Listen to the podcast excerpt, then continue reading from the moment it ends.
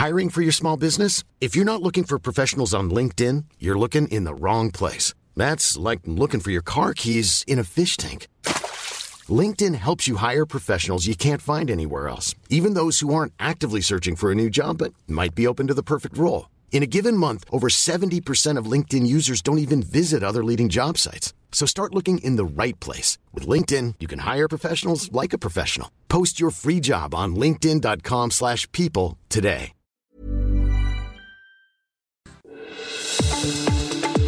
El Heraldo Radio presenta Zona de Noticias con Manuel Zamacona. Zona de Noticias, el epicentro de la información.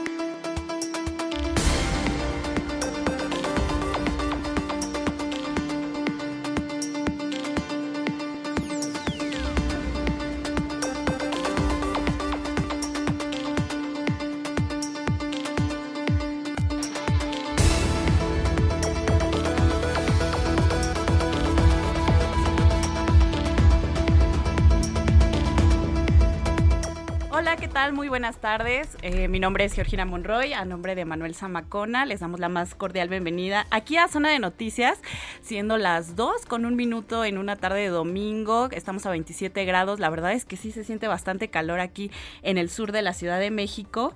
Y pues bueno, los invitamos a que nos sintonicen en el Heraldo Radio 98.5 FM en Ciudad de México. Hoy tenemos un gran programa con, ya saben, temas de interés. Eh, tenemos tecnología, deportes. Hay mucho que platicar de deportes, espectáculos, el Vive Latino que se está desarrollando desde ayer y el día de hoy también. Eh, música, información. Ustedes ya conocen este espacio informativo. Y bueno, sin más preámbulo, entramos a un resumen de noticias. A ocho meses de dejar la gobernatura de Oaxaca y a más de dos años de las elecciones presidenciales, el gobernador Alejandro Murat anunció una gira por el país para consolidar el ideario juarista, acompañado al presidente Andrés Manuel López Obrador en una reunión con autoridades de Guelatao, donde nació Benito Juárez. El gobernador priista dijo que el benemérito de las Américas es el ejemplo más elocuente de gobernabilidad. En otras noticias, Ricardo Mejía Verdeja, subsecretario de Seguridad y Protección Ciudadana, informó que los presupuestos que los presuntos asesinos de los homicidios del alcalde de Aguililla, César Arturo Valencia Caballero, y su asesor René Cervantes Gaitán ya fueron identificados, esto en Michoacán. La Secretaría de Gobernación, Fiscalías Locales y las comisiones de búsqueda de Coahuila, Tamaulipas, Nuevo León, Durango, Zacatecas y San Luis Potosí integrarán un equipo multidisciplinario para poner en marcha el primer programa integral regional de búsqueda e identificación. Edilberto Pastrana Cuevas, ex candidato del Partido del Trabajo a la presidencia municipal de Jimaltepec, Oaxaca, fue asesinado. De acuerdo con las primeras versiones, hombres armados dispararon a Pastrana alrededor de la medianoche cuando llegaba a su casa. La Fiscalía General de Justicia de Nuevo León confirmó el hallazgo de armas y de dinero en efectivo durante el cateo efectuado la tarde de este sábado en la propiedad del ejido de Pablillos del municipio de Galeana que pertenecen al exgobernador de Nuevo León, Jaime Rodríguez Calderón. En Noticias Capitalinas les informo que el Metrobús abrió dos nuevas estaciones en la línea emergente de Tláhuac que comenzarán a operar a partir del 20 de marzo. Se trata de las estaciones de Zapotitlán y San Andrés Tomatlán, las cuales estarán disponibles al público a partir de este domingo con el objetivo de apoyar al traslado de las personas que se vieron afectadas por el cierre de la línea 12 del metro de la Ciudad de México. También en noticias eh, de aquí de la capital, el diputado del PAN en el Congreso de la Ciudad de México, Federico Dorin, informó que solicitará un informe al Ejecutivo Federal sobre el costo que tuvo el documental sobre el Aeropuerto Internacional Felipe Ángeles. Será este martes que presentará un punto de acuerdo para que se precise al Congreso local el costo que tuvo el material audiovisual. En noticias internacionales les comento que el presidente de Ucrania, Volodymyr Zelensky, se dijo listo para negociar bajo cualquier formato con su homólogo ruso, ruso Vladimir Putin, pero advirtió que si las conversaciones fallan podría haber una tercera guerra mundial. También hablando sobre esta polémica, el ejército ruso bombardeó este domingo una escuela de arte donde se refugiaban unas 400 personas en la ciudad asediada de Mariupol, según las autoridades ucranianas. Un coche atropelló a una multitud que participaba en un carnaval este domingo por la mañana en la ciudad de, eh, de Bélgica. Mató a dos personas e hirió de gravedad a casi una treintena. Esto lo anunciaron las autoridades. Bueno, cambiamos un poco de información, nos vamos a noticias deportivas, ya que Charles Leclerc y Carlos Sainz Jr. se impusieron en el Gran Premio de Bahrein junto a Lewis Hamilton. Eh, Verstappen no consiguió completar la misión y terminó por abandonar en las últimas vueltas. El mexicano Checo Pérez desafortunadamente abandonó la carrera por un percance en la última vuelta. La venezolana Yulimar Rojas eh, reina absoluta de triple salto, agrandó aún más su leyenda al obtener este domingo en un Belgrado su tercer título mundial en la sala con un nuevo récord de la disciplina.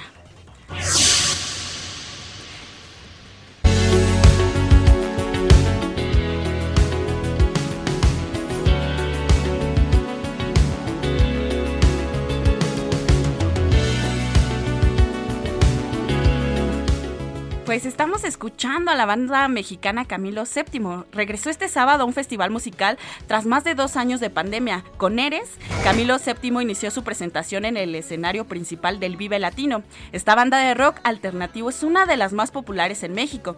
Tienen más de un millón de escuchas en plataformas digitales y sus temas ascienden a 10 millones de reproducciones. Con tus labios,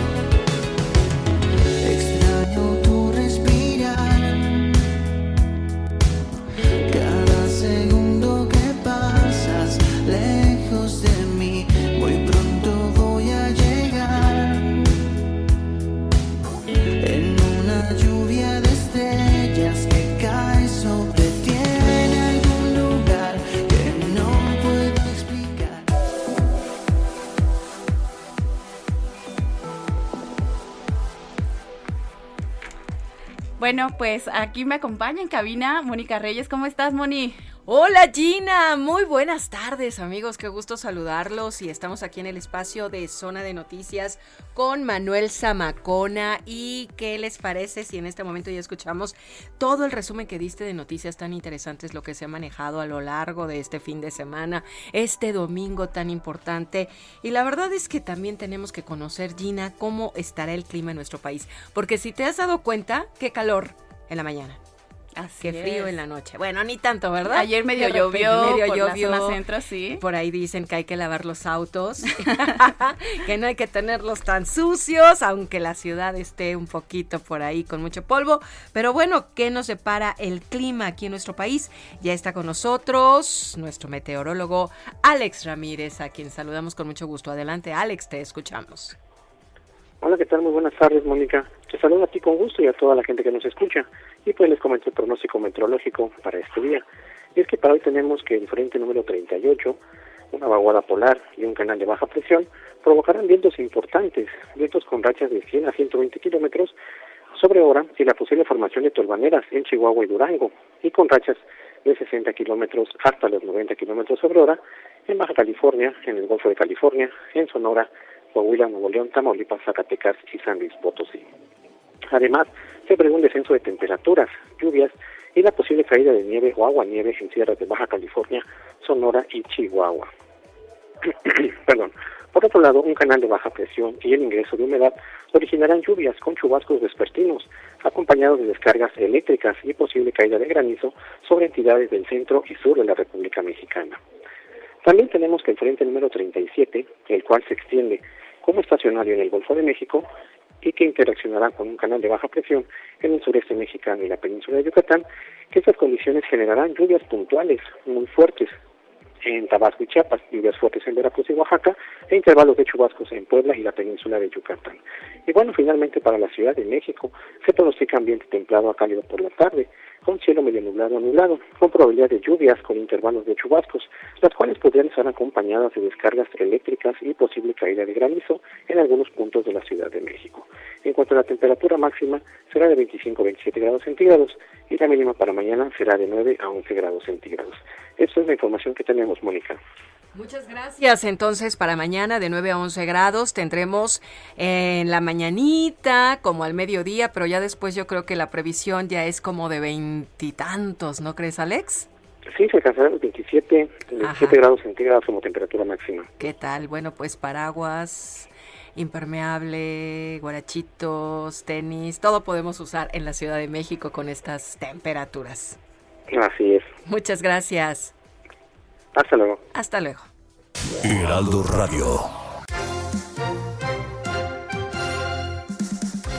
Bueno, Moni, pues aterrizamos en la información. Eh, te comento que este lunes 21 de marzo se va a inaugurar el Aeropuerto Internacional Felipe Ángeles. Mi compañero Francisco Nieto estará en Santa Lucía desde primera hora. A ver, este Paco, cuéntanos cómo será el itinerario, qué va a pasar mañana, qué se espera en este pues evento. Buenas tardes. Moni, ¿qué tal? Moni, ¿qué tal? Muy buenas tardes. Pues sí, ya está todo listo para la inauguración del Aeropuerto Internacional Felipe Ángeles. Será a las 11 de la mañana cuando el presidente López Obrador pues eh, vea, presencia eh, la llegada del primer vuelo comercial. Es un vuelo eh, de Guadalajara a, a, Santa Lucía, pero antes el presidente pues saldrá a las 5 de la mañana de Palacio Nacional. Hay que recordar que al principio había dicho que se iba a dormir en el hotel que está en las instalaciones del aeropuerto, pero después el presidente pues cambió de parecer, le explicaron que todavía no estaba la certificación lista del hotel y bueno, pues decidió eh, que, se, eh, que saldrá de Palacio Nacional a las 5 de la mañana. El presidente espera hacer eh, entre 40 y 45 minutos del centro histórico a Santa Lucía a las seis de la mañana el presidente estará encabezando eh, la reunión de seguridad con su gabinete de seguridad y bueno, a las siete de la mañana el presidente iniciará su conferencia de prensa,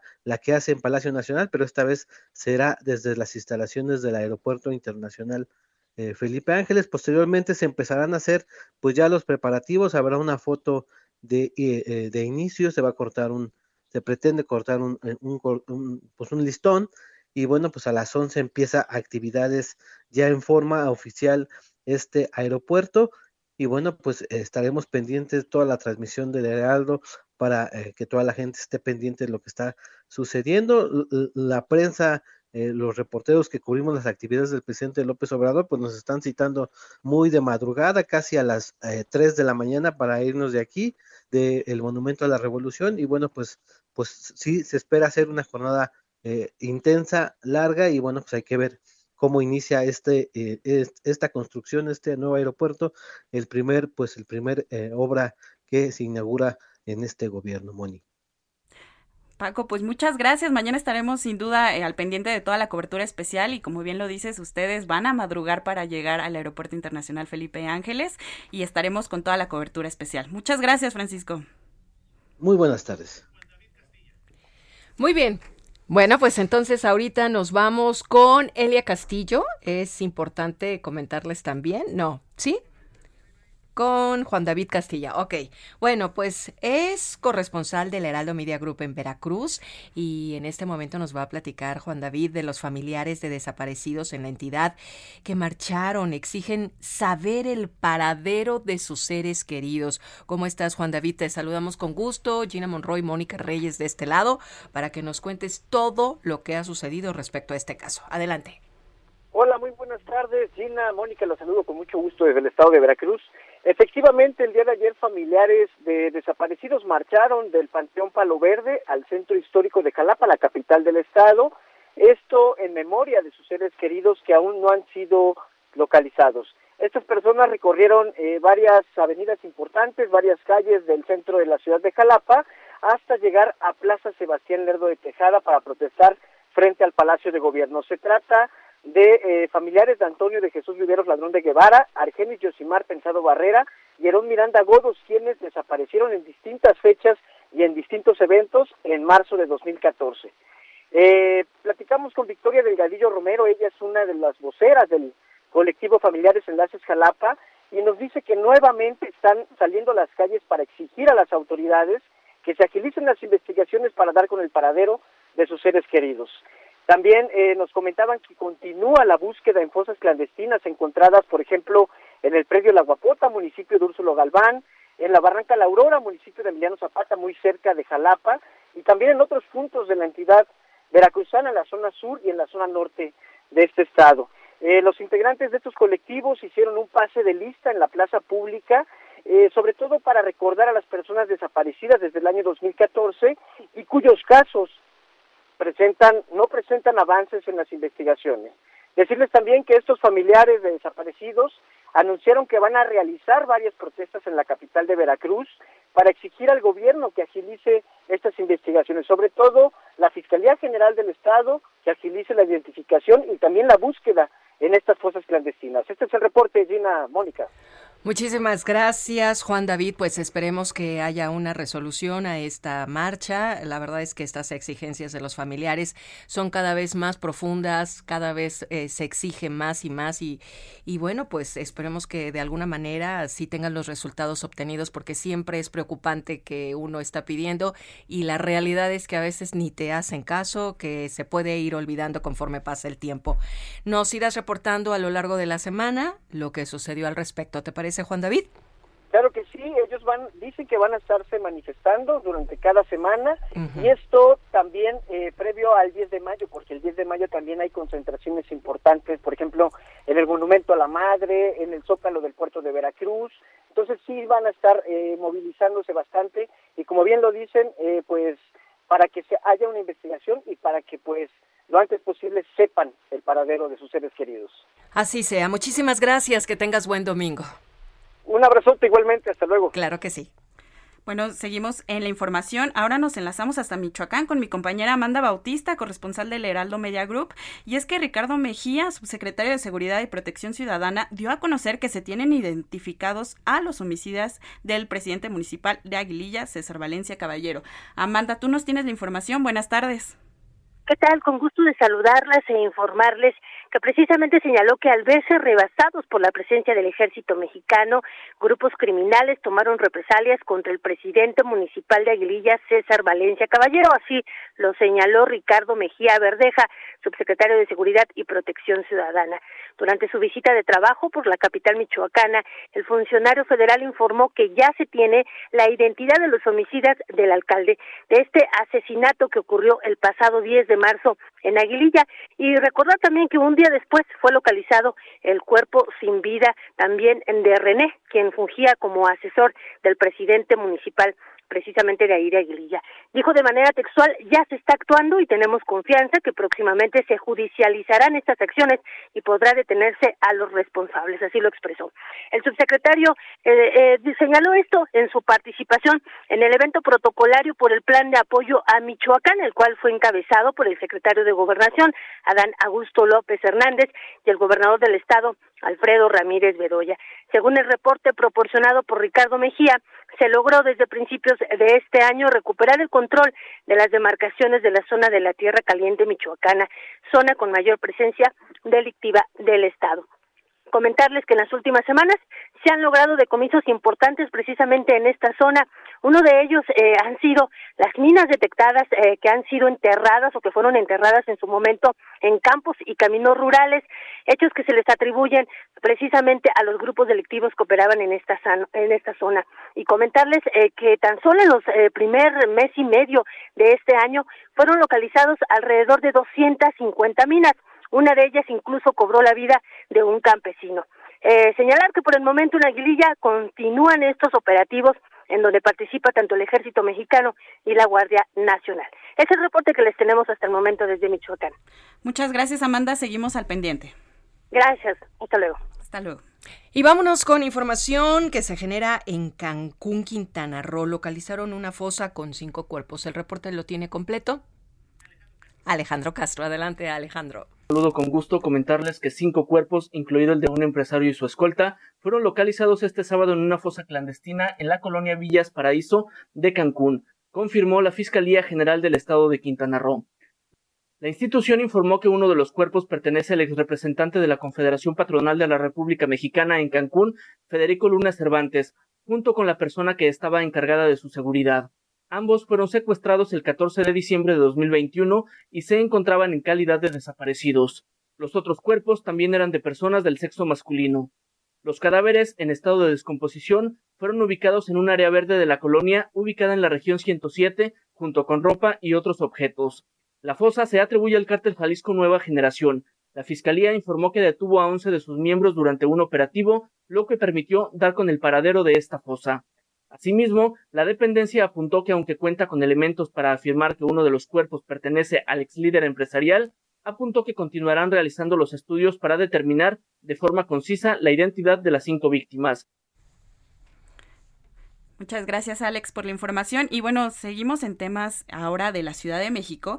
Les comento, te comento Moni también que la jefa de gobierno Claudia Sheinbaum dio a conocer que trabajan en una visita del ministro presidente de la Suprema Corte de Justicia Arturo Saldívar al penal de Santa Marta. Toda la información la tiene mi compañero Carlos Navarro. Buenas tardes, Manuel. Te saludo con gusto a ti, al auditorio y te comento que el Poder Judicial Federal y el Ejecutivo Capitalino trabajan de manera coordinada para llevar a cabo una visita del ministro presidente de la Suprema Corte de Justicia de la Nación, Arturo Saldívar, al penal de Santa Marta, Acatitla. La jefa de gobierno, Claudia Sheinbaum, informó que Saldívar la buscó para atender una situación en especial. Escuchemos. Eh, llamó el otro día él. Él recibió una carta de las eh, personas privadas de la libertad, de las mujeres de Santa Marta, Catitla y me llamó por teléfono. Ellas quieren que el ministro vaya a visitarlas. Eh, me llamó por teléfono pues para ver si podía hacerlo y yo le dije pues que claro que sí. Posteriormente, dijo la mandataria capitalina, se van a reunir para que Saldívar le comparta todas las experiencias vividas en este penal femenil. Escuchemos. Para poderlas atender y que pudieran eh, salir, sobre todo las que ya tenían condiciones de salir o que por alguna razón estaban injustamente presas. Eh, no tengo el número aquí, pero sí hubo varias mujeres que pudieron tener su libertad gracias a ello y pues obviamente esto es un trabajo permanente. Entonces agradecemos al presidente de la Suprema Corte de Justicia su interés y pues obviamente vamos a colaborar. Por último, te comento Manuel que se contempla también la firma de un convenio con el Consejo de la Judicatura Federal. Adelantaron que como ellos tienen un instituto de defensoría, atienden delitos federales y no del fuero común, así es que estarán firmando este convenio con el Consejo de la Judicatura Federal y el gobierno capitalino. Manuel, la información que te tengo. Muchísimas gracias y les recordamos amigos que estamos en el Heraldo Radio transmitiendo a toda la República Mexicana y por supuesto en el espacio de Manuel Zamacona en zona de noticias. Y continuando con más les comento que la jefa de gobierno Claudia Sheinbaum recordó que este lunes se inaugura el nuevo aeropuerto Felipe Ángeles, destacó el trabajo del ejército mexicano para su construcción. Tras realizar la mesa de trabajo del agua en la alcaldía Iztacalco, Sheinbaum indicó que las fuerzas militares antes ocupadas para la guerra contra el narcotráfico, lograron en menos de tres años un aeropuerto que quisieran en cualquier parte del mundo. Y hoy ese mismo ejército que es pueblo uniformado con sus grandes ingenieros militares creó una obra en tres años que cualquier país pues quiere tenerlo y además construido. La mandataria capitalina pide a la ciudadanía que si tiene la oportunidad de acudir a visitar estas instalaciones, las haga, ya que cuenta con grandes, grandes instalaciones de modernidad. Es lo que dice la jefa de gobierno Claudia Sheinbaum. Pero ¿qué más tenemos, Gina? Además de esta información tan importante, trascendental como lo es el aeropuerto, que mañana se inaugura, imagínate. ¿Tú vas a ir a la... Yo ya estoy puesta, ahorita salgo en el carro. Aunque el recorrido sea de una hora y media. Importa. yo fui la vez pasada en la bicicleta. ¿Te fuiste la vez? Conocí el Museo del Mamut y todo,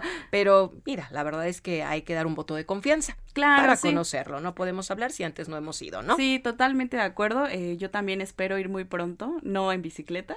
Pero siempre Pero sí, el gobierno federal ha anunciado muchas rutas alternativas alternativas para llegar. Entonces, pues seguramente vamos a ir. Escríbanos a nuestras redes sociales en arroba al aire y eh, personalmente pueden escribirme en arroba ginis28 para que nos comenten si es que van a ir al aeropuerto en estas próximas fechas. Moni, ¿dónde te seguimos? Arroba guion bajo Monique Reyes para que también nos platiquen, nos digan qué les parece. Podría estar bien en tour, podría ser conocerlo, inclusive si en algún momento tenemos que hacer algún viaje a Cancún, lo hacemos desde ahí, ¿no? Así es. Y bueno, pues ya vamos casi al primer corte informativo de este espacio, Zona de Noticias. Vamos a escuchar qué te parece la primera canción, eh, Burn It Down, disculpen mi inglés. muy francés. muy francés. Muy bueno. Comenzamos las efemérides musicales con un cumpleaños, ya que un día como hoy, pero de 1976, nació el cantante y compositor de la banda Linkin Park. Chester Bennington, que espero haberlo pronunciado bien, quien falleció el 20 de julio de 2017. Por eso hoy lo celebramos. Muy bien, vamos a escucharlo y a deleitar el oído. Adelante.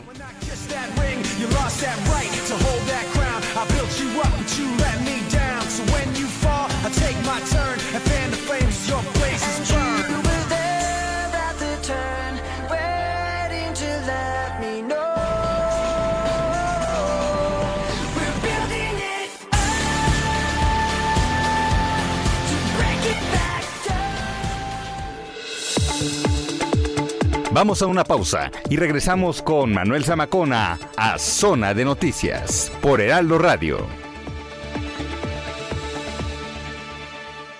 Heraldo Radio, la HCL se comparte, se ve y ahora también se escucha. Ya estamos de vuelta. Zona de Noticias con Manuel Zamacona.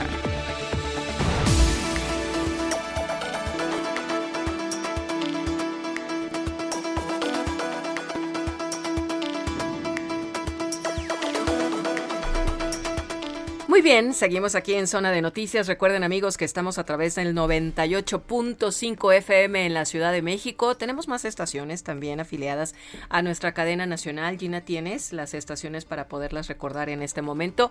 Mientras tanto, les decimos que estamos en el espacio de Manuel Zamacona en Zona de Noticias y a nombre de él, que es el titular, pues estamos Gina Monroy y Mónica Reyes para darles los pormenores, lo que ha sucedido en la semana, inclusive este fin y lo que viene la próxima China, que hay por ahí una buena inauguración del aeropuerto muy famoso aquí en México y que al ratito vamos a platicar con un analista sobre aviación. Pero mientras tanto, ¿qué les parece si nos vamos a escuchar a Gina con esta nota tan interesante respecto al aeropuerto internacional Felipe Ángeles? Adelante.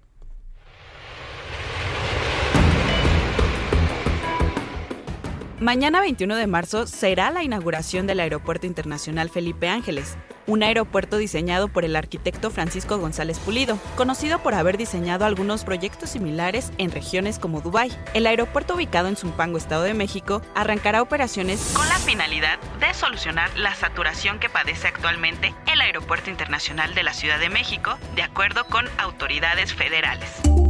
Sin embargo, el trayecto a Laifa puede costar desde 300 a 800 pesos si los pasajeros deciden abordar un taxi por aplicación. Por este motivo, el gobierno federal proporcionó un mapa con 14 rutas de transporte público para llegar a la terminal aérea. Las rutas partirán desde la zona centro, sur, oriente y poniente de la Ciudad de México, además de las zonas conurbadas del Estado de México.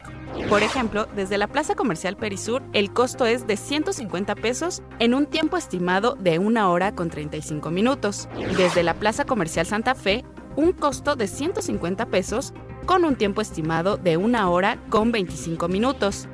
Desde la Plaza Comercial Mundo E en el Estado de México, el costo será de 125 pesos, el tiempo estimado de una hora 10 minutos. Desde Cuautitlán, Estado de México, el costo es de 125 pesos y el tiempo de una hora. Desde el Aeropuerto Internacional Benito Juárez, el costo es de 125 pesos con un tiempo estimado de 57 minutos. Desde el Auditorio Nacional en Paseo de la Reforma, el costo será de 125 pesos, el tiempo una hora 15 minutos. Desde el World Trade Center, el costo es 125 pesos con un tiempo de una hora 15 minutos. Desde la terminal Indios Verdes, el costo será de 50 pesos con un tiempo de 42 minutos. Desde la terminal de Ciudad Azteca, el costo será de 18 pesos, el tiempo 1 hora 32 minutos. Desde la terminal Toreo, el costo será de 125 pesos con un tiempo estimado de 1 hora 40 minutos. Se espera que mañana asistan a la inauguración 1.400 invitados especiales y, claro, será la toma de la foto oficial. Informo para Zona de Noticias, Gina Monroy. Gina, qué interesante lo que nos platicas de las distancias, de los costos, pero yo quiero saber si, si es verdad, ¿no? Porque imagínate, de donde yo estoy, que es el World Trade Center, una hora 15 minutos, 125 pesos será. Hace rato escuché una conversación de unas amigas que de satélite al aeropuerto en hora pico tres mil pesos. Imagínate. En aplicación, ¿no? Sí, sí, sí, sí. No, o sea, carísimo lo que me cuesta un boleto ida y vuelta, que será? ¿A ah, Guadalajara? Sí, tal vez. Sí, sí, sí. Pero bueno, pues tenemos a alguien invitado para que nos platique más. Para platicar de este tema y pues más, abundar más, está en la línea telefónica Fernando Gómez Suárez, analista en aeropuertos y aviación, que nos va a platicar sobre esto que se realizará la inauguración mañana del Aeropuerto Internacional Felipe Ángeles. ¿Qué tal, Fernando? Te saluda Gina Monroy y Mónica Reyes. Hola, ¿qué tal? ¿Cómo están? Muy buenas tardes, a tus órdenes. Muchas gracias. Pues así es, Fernando. Platícanos. Esta obra eh, ha sido muy polémica por el tiempo en que se desarrolló, ¿no? Eh, teníamos antes previsto otro aeropuerto. Mm, queremos, te consultamos, ¿qué tan viable van a ser las rutas de aviación para esta nueva, pues nuevo aeropuerto Felipe Ángeles? Mira, es, poco complicado que eh, las aerolíneas puedan, eh, lo ideal sería que las aerolíneas, tanto mexicanas como extranjeras, se incorporaran de inmediato y el objetivo del aeropuerto, que es desconcentrar el actual aeropuerto Benito Juárez, pues eh, tenga una mayor vida útil y resolver de una vez por todas el problema de saturación, pero sobre todo en materia de seguridad que prevalece por los altas, por el gran número de operaciones que se realizan a lo largo del día.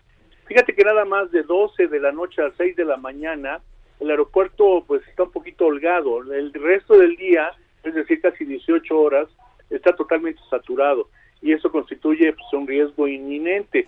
Ojalá las aerolíneas aceptaran irse también a al aeropuerto Felipe Ángeles, pero algo están viendo eh, que no se han incorporado, al menos las extranjeras, para poder operar ahí salvo una venezolana, pero pues, seamos sinceros, el tráfico entre México y Venezuela pues no es tan determinante, lo que importa son la conexión con Estados Unidos, Europa y Asia.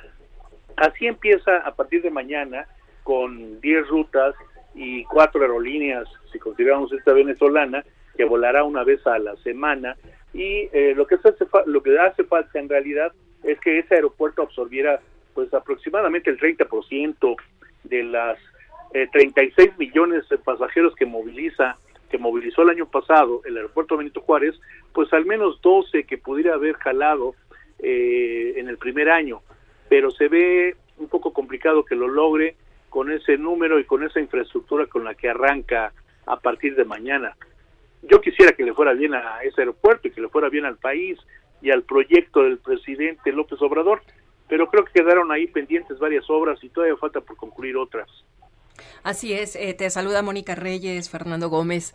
Aquí la pregunta también es muy constante, el saber si vamos a seguir teniendo los vuelos alternativos con el Benito Juárez, junto con el Felipe Ángeles, qué tanto las aerolíneas sí se han querido cambiar o no se han querido ir, sobre todo las extranjeras que ya sabemos que solo la venezolana, pero ¿se puede obligar a las, a las aerolíneas a que realmente sí vuelen por este lado? No, definitivamente no se les puede obligar, pero hay un plan que eh, consiste, hasta donde se sabe, en mandar el resto de las operaciones fuera de este punto de saturación, que solamente van a permitir 60 operaciones por hora. Eh, las demás operaciones que se quieran ir agregando tendrán que operar desde el Felipe Ángeles. Y pueden decretarlo así, pero una cosa es que sea estipulado de esa forma y otra que las aerolíneas realmente encuentren viable o rentable incorporar nuevas rutas. El problema de ese aeropuerto por el momento es que estamos en una categoría 2, nos bajaron de categoría los de la Federal Aviation Administration y la OASI, la Organización de Aviación Civil Internacional. Por lo tanto, en los próximos meses, así como ha sucedido desde hace 10, estamos en esa categoría, lo cual no nos permite incorporar nuevas rutas o solicitar nuevas rutas o mayor frecuencia entre las rutas establecidas para las aerolíneas mexicanas. ¿Qué quiere decir? Pues que si quisieras abrir una ruta de Felipe Ángeles a Estados Unidos, por ejemplo, a cualquier destino, por el momento no es posible hasta que nos eh, recuperemos la categoría número uno. Por eso es muy importante esas certificaciones que hacen falta. E, y las certificaciones, eh, algunos organismos las deberían de otorgar porque son los que establecen las normas. Pero las normas, pues alguien las tiene que supervisar, ¿estás de acuerdo? Sí. para otorgar esos certificados y para ver que se cumplan.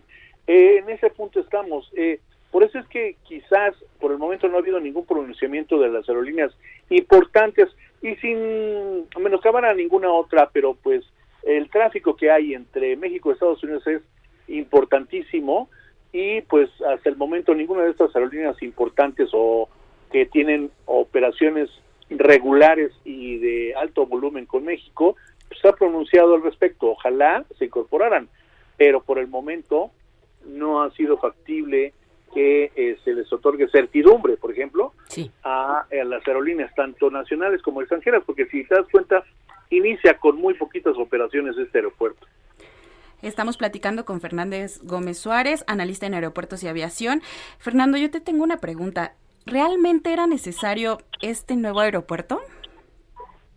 Mira, si es necesario resolver el, el problema de saturación del actual Benito Juárez.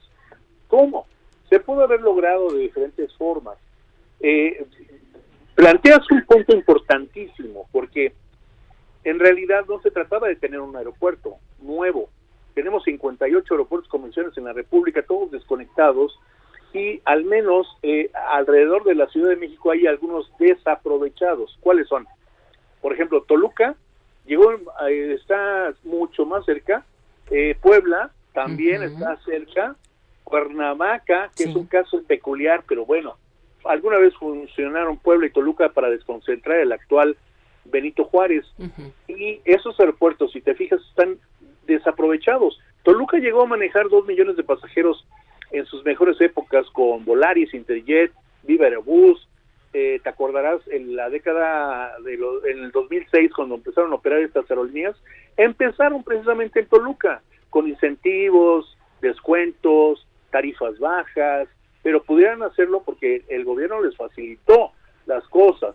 En cuanto terminaron esos incentivos, pues desaparecieron las rutas y desapareció el mercado. Si te fijas, está abandonado. Hoy no llega ni a 100 mil pasajeros al año cuando llegó a manejar 2 millones. Puebla es un caso similar. Puebla maneja 300 mil pasajeros al año y alguna vez llegó a manejar ahí vuelos desde de carga, por ejemplo, desde Alemania, porque ahí estaba la planta de Volkswagen, estaba también vuelos directos de México hacia de Puebla hacia Estados Unidos, porque ahí se encontraba un, un núcleo importante de viajeros que viajaban para precisamente laborar en Estados Unidos. Desaparecieron. Ojalá no sea el destino de Santa Lucía, ahora Felipe Ángeles, porque tendrán que aplicar ciertos incentivos para que las aerolíneas vuelen y aprovechen los espacios.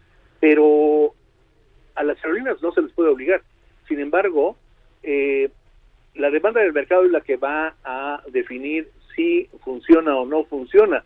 Y entre esas cosas pues, están las conexiones, los altos costos de, para el pasajero para llegar ahí en taxi o, en, o, los problemas que tendrá que atravesar el, el, el, el, vehiculista, que el transporte, ya sea el, pasajero que llegue en vehículo, si eh, aún faltan las conexiones terrestres, ¿no? o los cuellos de botella de indios verdes, por ejemplo. O sea, hay muchas cosas todavía que quedaron pendientes, pero todo obedece a una simple razón. El presidente no puede resolverlo esto todo, él es el jefe del Ejecutivo y algunos funcionarios creo que se les pasó cumplir con su tarea en su debido momento. Por eso esos certificaciones, esas certificaciones aún no están, por eso esas conexiones terrestres, que tiene que ver con obras complementarias fuera del aeropuerto, que tiene que ver con el Estado de México, básicamente, eh, eh, y otros temas también pendientes como las bodegas de carga, aún no están concluidas, pero bueno, ojalá y los vayan resolviendo sobre la marcha, sin embargo, resolverlo así, pues cuesta muy caro y ocasiona muchos problemas y dolores de cabeza, sobre todo no, no olvidemos que son recursos públicos y son recursos del erario, del erario federal que podrían haberse aplicado en otras obras públicas. Pero ya se aplicaron aquí. Hay que ver que lo apliquen eficientemente y que haya sido un proyecto o que sea un proyecto que le vaya bien, porque pues si le va bien a ese aeropuerto, le va bien a México y le irá bien a todos, ¿no? Es lo que más deseamos, Fernando, que, que, le vaya bien al aeropuerto, que nos vaya bien a todos, que le vaya bien a México, pero estabas hablando de las certificaciones. ¿Esas son necesarias para poder operar y cuándo crees tú que estén? Mira, hay toda una polémica en torno a eso. Las certificaciones llevarán su tiempo porque tiene que venir gente del extranjero, así como para la recertificación o recategorización de la que te hablaba, con Estados Unidos nada más, este, eh, para permitirnos volar o incrementar las frecuencias y las rutas hacia y desde Estados Unidos, que ese es otro tema, pero también lo regula la OASI. La OASI, fíjate que ha dicho en algunas instancias no tan totalmente abierto o de manera oficial que ellos no otorgan o sí otorgan la certificación. Pero obviamente dentro del convenio de Chicago, que firman todos los países eh, pertenecientes, México entre ellos, pues obviamente tienen que acatar esas normas. Y esas normas alguien las tiene que regular. Sin embargo, yo creo que eh, calculo que pues, mínimo se echarán unos cinco o seis meses más, si es que bien nos va, ojalá y se logre la meta, pero eh, también la recategorización a nivel 1 para regular los eh, el tráfico aéreo entre México y Estados Unidos. La otra certificación eh, del aeropuerto es también precisamente para poder que las demás aerolíneas del resto del mundo puedan tener la certeza de volar seguro desde ese aeropuerto. Mientras tanto, no lo pueden hacer o no lo quieren hacer y tampoco están obligados, repito, porque hay una sencilla razón. Los seguros, los, los, las empresas aseguradoras no te cubren si no está certificado ese vuelo. Mm, Puedes. Las empresas, aéreas, las empresas aéreas pueden aterrizar donde quieran, donde se les ocurra, pero correrían el riesgo de que ante un incidente o un accidente que ocurriera de cualquier naturaleza, pues no les cubre. Entonces no se atreverían a jugarse porque es, mucho dinero lo que está de por medio y sobre todo las vidas humanas, ¿no? Claro. Muy bien, pues muchísimas gracias Fernando Gómez Suárez, analista en aeropuertos y aviación. Muy interesante lo que nos platicas a Zona de Noticias. Quedamos con muchas más eh, dudas de repente, pero también con las ganas de que sea todo un éxito. Es lo que más deseamos y el voto de confianza. Así es, eh, pues yo encantado de estar con ustedes las veces que ustedes estén conveniente y ojalá pues haya yo contribuido humildemente a, Por supuesto a, poner los puntos sobre las IES. Mira, se trata de señalar y tener eh, que detecten ellos las áreas de oportunidad, porque eh, también hay propuestas de solución, entre ellas propuestas de solución, hay métodos para desconcentrar el actual tráfico aéreo, hay formas de resolverlo, pero bueno, eso ya quizás lo platicaremos en otra ocasión. Así será. Muchísimas gracias, que tengas bonita tarde. Igualmente, Muchas gracias. Buenas tardes. Buenas tardes. Bueno, pues seguimos avanzando en la información. Son las 2.46 y llegó la hora de tecnología. Hablemos de tecnología con Juan Guevara.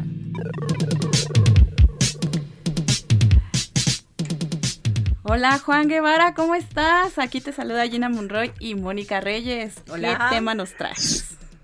Señoritas, me da gusto saludarlas. ¿Cómo andan de su marca personal? Ah, fíjate que me llama la atención, marca personal y redes sociales, ¿a qué te refieres? Yo no lo tengo muy claro. ¿A, la red social? A la red social, a, mi nombre. es que déjenme platicarles algo, señoritas. Ahí les va. La marca personal, todo el mundo tenemos una marca personal. Así como existe marca de refrescos, marca de computadoras, marca de relojes, de lo que ustedes quieran, siempre nosotros nos debemos de tratar como una marca que se mm. tiene que cuidar, ¿sí? Ok.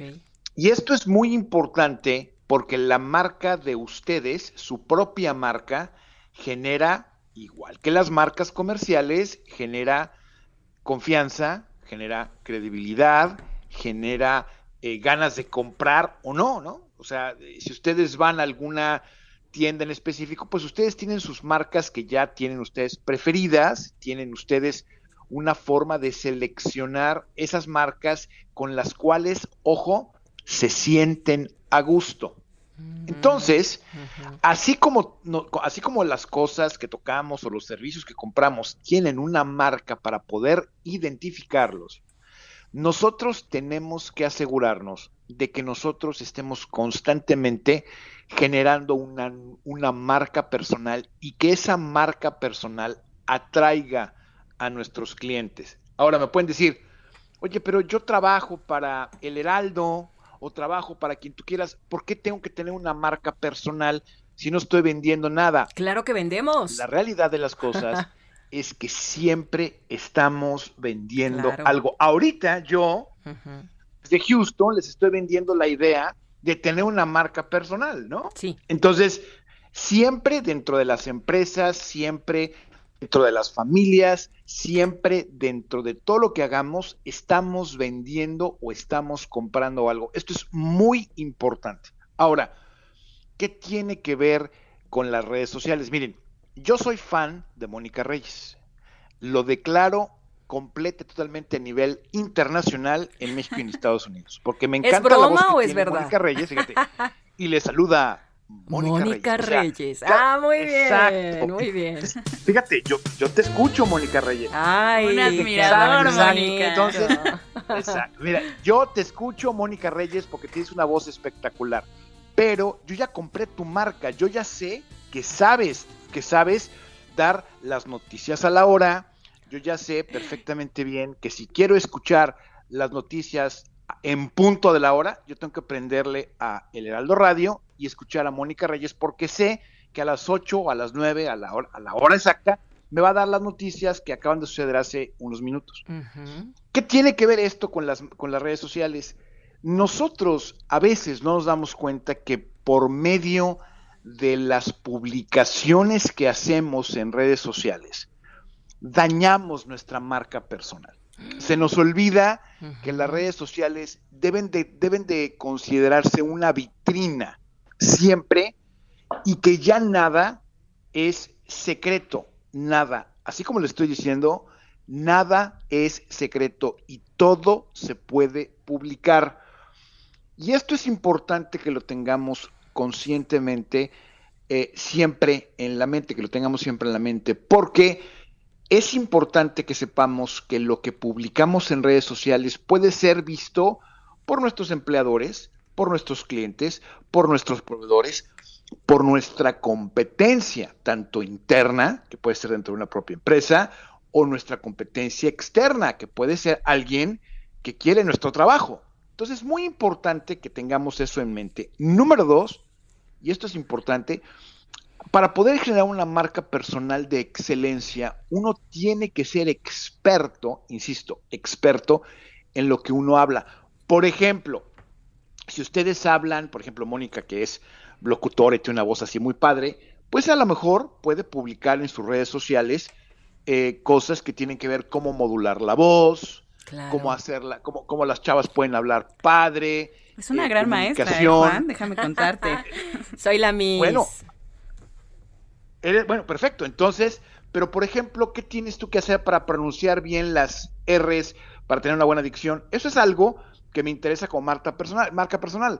En el caso de Gina, por ejemplo, Gina que se encarga de todo el tema de información del noticiero, bueno, Gina. ¿cómo escoges tú las noticias en base a qué y, en- y por qué escoges las noticias que escoges? Entonces, eso está generando, y eso lo puedes publicar en, re- en en redes, Sí, claro. y eso lo puedes publicar en redes como LinkedIn, en, en redes como Instagram. En lugar de que salgan bailando las personas, ya sabes, el bailecito tonto de TikTok, que yo en lo particular no soy muy fan, No. ¿sí?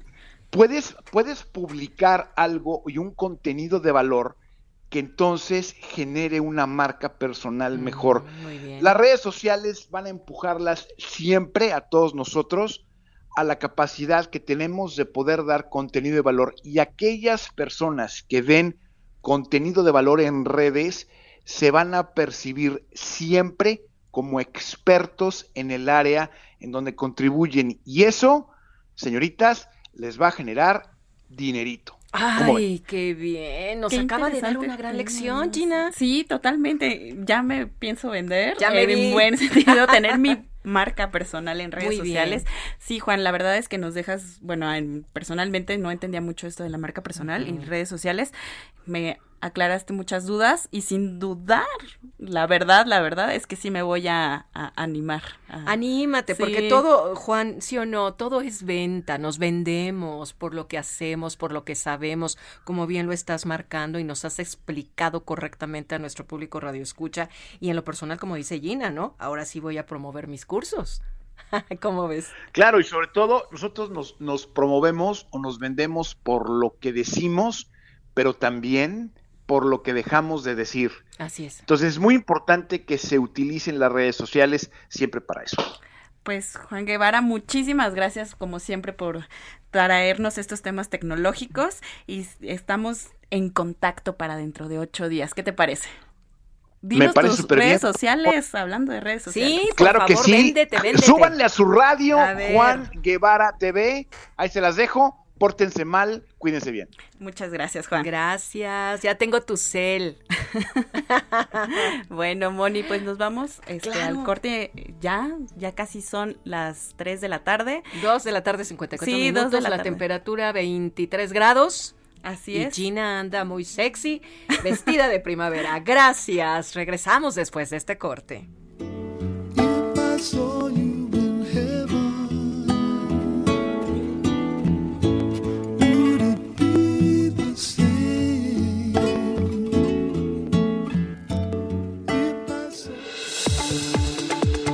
Vamos a una pausa y regresamos con Manuel Zamacona a Zona de Noticias por Heraldo Radio.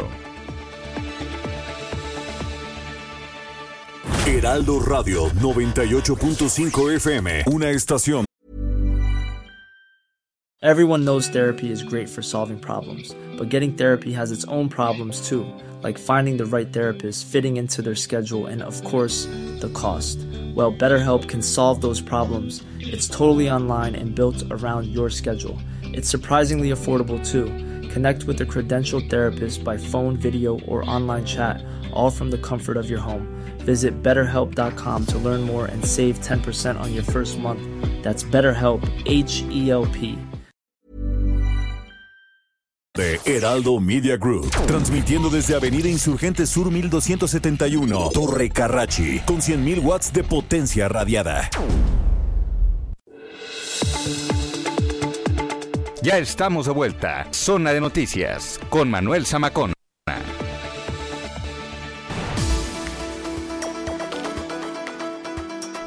Muchas gracias por seguirnos acompañando aquí en Zona de Noticias en el Heraldo Radio 98.5 Ciudad de México. Moni, buenas tardes. Buenas Ya. tardes, ya la segunda hora de Zona de Noticias. Hoy domingo 20 de marzo, mañana entramos a la primavera. Sí, ¿Es ya, correcto? sí, y tú ya vienes, pero con Ah, todo el look. Hace mucho Primavera. calor. Ay, y en esta cabina siempre hace mucho cabo- Siempre hace calor, hace calor. Sí, y Muy yo le digo a los ingenieros, por favor, échenos un peso de aire. Ah, yo diría por que favor. no. A mí me gusta estar así como en saunita. Eso sirve Sí. para adelgazar. Ah. Sí, seguramente. Bueno, ah, la intemperie se siente muchísimo Sí, más calor. está Sí. muy calurosito. Ahorita nos asomamos a las terrazas que tenemos aquí en el Heraldo y la verdad es que pega duro la vitamina D, ¿no? Sí. Porque siempre hay que tomarla de, de ahora sí que del lado de la espalda. Así es. Para que no nos dé a los ojos. Pero yo te veo muy contenta, muy animada, muy primaveral y muy felices. Estamos aquí Gina Monroy y Mónica Reyes porque pues estamos ofreciéndoles toda la información que se ha dado a lo largo de la semana, en este fin de semana, en cada corte informativo y lo que viene, como mañana la gran inauguración, que es la nota casi casi de 8, ¿no? Así La del es. día. la del Pero, día. ¿con qué y bueno, todavía tenemos mucha información Moni, y los, a- como- los invitamos a que nos sigan acompañando. Fíjate que viene también nuestra colaboradora Nayeli Ramírez de Espectáculos. Nos va a hablar del Vive Latino, este evento que se está realizando para toda la chaviza y no tan chavos. Mm, que ya hemos, este, que nuestro, algo. Sí, nuestro operador Javier ayer estuvo en el Vive Latino. ¿Fuiste, Javi? No, no Sí. estuviste. Ah, no. Ah, perdón, Ay, perdón. creíamos que sí. Sí, pero creíamos que sí. Es que a él le gusta esta música, pero bueno, es para toda la juventud, bien diría. Ay, mira. Ay, por Dios, Gina. Para ti, para ustedes, para todos. Mira, la juventud Ya se lleva en bien. el corazón. Sí, por claro. favor. También tenemos a nuestro colaborador Roberto San Germán en los deportes que nos va a hablar hoy en la mañana todo lo que veíamos era Fórmula 1, Fórmula 1. Ujú. Yo no estoy muy empapada de eso, pero él sí, entonces nos va a tener todos los detalles. Y pues como siempre, eh, más adelante también nuestro doctor de cabecera en los temas de salud, Manuela Variega, que nos va a hablar desde Dubái. Ay, Les- desde Sí, desde Dubái los dejo para que nos sigan escuchando. No nos sigas Sí, el tema todavía el para tema que todavía sigan no. con nosotros. Porque Así es. La siguiente hora, Gina, Mucha información. Acompáñenos. La verdad es que, Moni, si no se nos pasa el tiempo rapidísimo. Ay, sí, Gina Monroy y siempre Mónica Reyes estamos los fines de semana trabajando en algunas áreas diferentes, ¿verdad? Yo con los cortes informativos, Gina preparando el noticiero de Zona de Noticias de Manuel Zamacona, a quien le mandamos saludos, por supuesto, y siempre estamos así como que, oye, este tema está rico, la música, compartimos información, etcétera, y eso hace muy agradable este espacio, porque al final el, el espacio es pensado en ustedes, amigos, que nos sintonizan cada fin de semana. Así es para que ustedes en su trayecto ahorita que es puente largo, que se vayan a Cuernavaca, nos vayan escuchando, que nos vayan a Puebla, Tlaxcala. Sí, Tlaxcala. Un saludo a Tlaxcala. A Pachuca, de parte de Héctor Vieira también, que ama Pachuca. y bueno, pues, ¿te parece, Moni, que sin más preámbulos nos vayamos a un breve resumen informativo con lo más importante pues que se ha generado hasta el momento? Hasta el momento, vamos a ver si es cierto. Adelante, Javi. La diputada del PAN, Estefanía Gutiérrez, planteó reformar la ley de valor agregado para eliminar el IVA en los pañales para bebés y adultos mayores, al señalar que no deberían de ser un lujo, sino un producto de primera necesidad. Corea del Norte realizó varios disparos desde lanzacohetes este domingo, así lo indicó el ejército de Corea del Sur, el último episodio de un frenesí de ensayos armamentísticos de Pyongyang este año. El gobierno de la Ciudad de México instaló ayer un módulo de programa Sí al desarme, sí a la paz. En el atrio de la Catedral Metropolitana, la jefa de gobierno, Claudia Sheinbaum, explicó que se plantea instalar estos módulos en los atrios de las iglesias, ya que la gente confía en estos lugares para entregar las armas. La crisis energética ha empeorado la situación económica de España. La falta de soporte financiero ha llevado a la bancarrota a miles de comercios y gracias a la guerra en Ucrania, este problema se ha agudizado.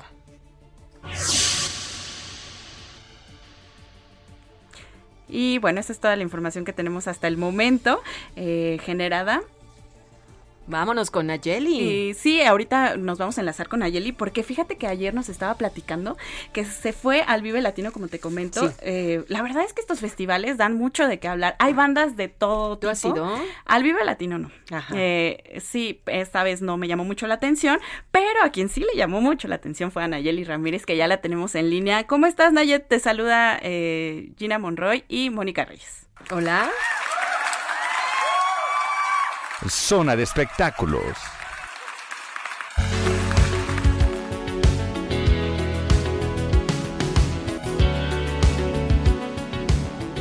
Hola Naye, ¿cómo estás? Hola Gina, hola Moni, muy bien. Pues ya este en camino a, hacia mi segunda jornada, ya muy cansada la verdad, pero este, pues, cansada pero feliz.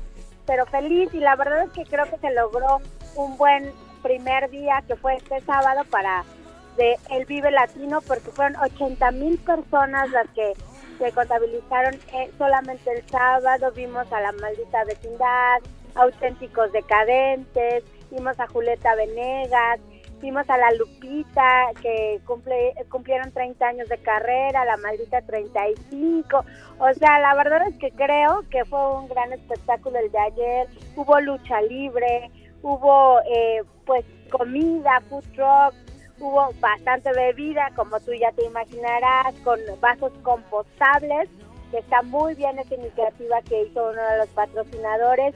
Entonces, creo que eh, pues va corriendo bien el festival, ya vamos para la segunda jornada y se esperan más, ¿eh? se esperan más eh, visitantes hoy, porque hoy va a estar Pixie, va a estar la banda MS y van a estar los fabulosos Cadillacs, que son los que van a cerrar esta jornada después de dos años de no tener masivos. Pues creo que empezamos con el pie derecho, Jenny. Ah, oye Naye, y a ver, cuéntame, de ayer de las bandas que estuvieron y artistas, ¿a ti cuál fue la que más te gustó? La que dijiste, wow, esta sí prendió.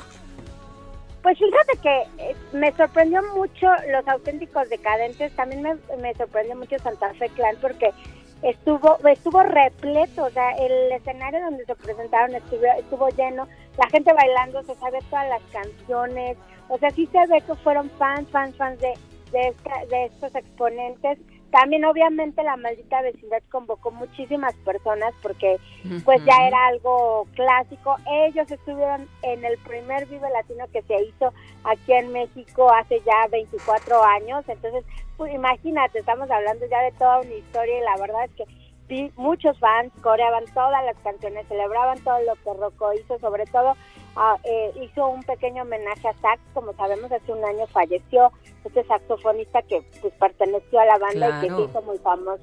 Y estuvo su sobrino, ese subió a tocar el sax en Kumbala y en otras canciones. Fue un momento emotivo y la verdad es que ya a la una de la mañana terminó y ya te imaginarás todo saliendo. Estuvo el Patrick Miller, fuimos a bailar un ratito. Hay muchísima variedad y creo que hay para todos los gustos. Es que independientemente de lo que te guste, pues, hoy por ejemplo va a estar la banda MS para todos los fans de este género. Entonces, pues yo creo que para todos los gustos hay. Sí. Y yo creo que pues, a donde a ti te guste vas a ir. Y si no, puedes encontrar unos exponentes muy buenos, sobre todo ahorita que ya empiezan a abrir los escenarios. Son algunos no son tan conocidos, pero la música es muy buena. Entonces, pues yo creo que los que puedan darse una vuelta, déndela porque sí vale la pena. Oye, Nayeli, yo te tengo una pregunta. Todo lo que dices está muy bonito, muy padre, qué emocionante con todas las bandas, 80 mil personas fueron revisadas de la temperatura. Ya ves que estamos con esta cuestión de la pandemia. o se digo, no creo que el cubrebocas lo tenían dentro de los conciertos, ¿verdad? Para gritar y cantar. ¿Cómo estuvo? Nárranos un poquito al respecto porque siempre queda esa duda de si no viene después otra olita por ahí de COVID o muchos enfermos, contagiados, aunque estén vacunados la verdad es que tocaba en madera, ojalá no, eso no pase. Hubo una revisión al, a tu vacunación que tenías que llevarla digital o, física, eso hubo, o una prueba. Eh, fue aleatorio, la verdad, la revisión. El, la verdad es que la temperatura ya no se ya no se tomó. Lo que sí es que había muchas estaciones de gel. La sana distancia estuvo nula, eso sí te lo podría decir. No hubo sana distancia en ninguno de los escenarios Sí, el, la consigna era traer el cubrebocas todo el tiempo, ¿no? Sí. Todo el tiempo. Entramos todos con cubrebocas. En la entrada obviamente no te dejaban pasar. En algunas zonas eran muy estrictos. Si no traías cubrebocas no te dejaban pasar.